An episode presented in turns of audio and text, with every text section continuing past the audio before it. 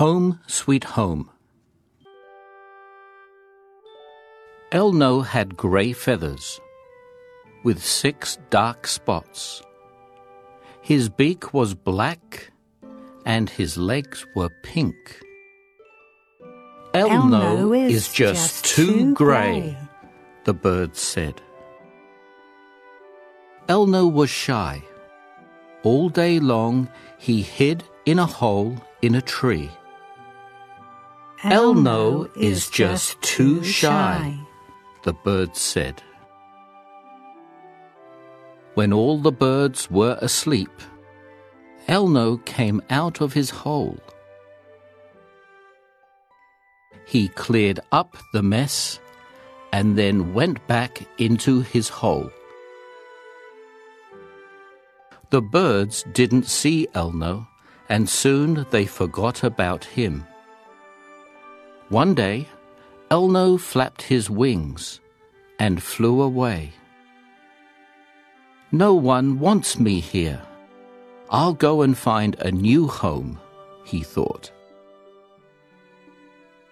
Elno flew across the world looking for a new home. The desert was too hot. The mountains were too high. The city was too loud. The sea was too wet. But Elno liked the jungle. The jungle birds were bright with colors rose red, sunshine yellow, sky blue, jungle green. And when the jungle birds saw Elno, their eyes popped out of their heads.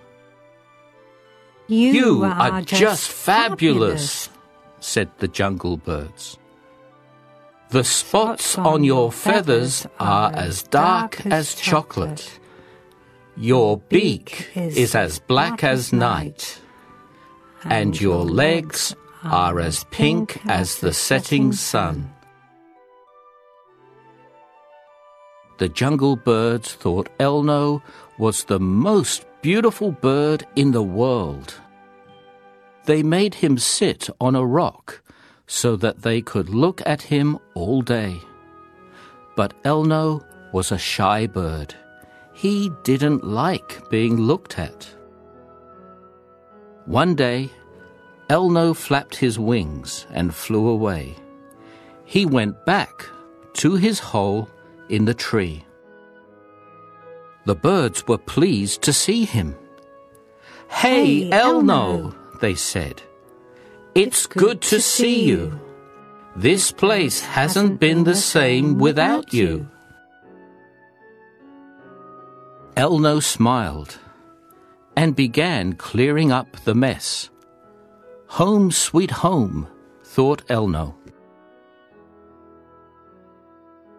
Grey, feather, leg, shy, hide, forget, flap, wing, across, world, desert, mountain, city, sea, jungle, bright, colors, rose, sunshine, fabulous, chocolate, smile, sweet,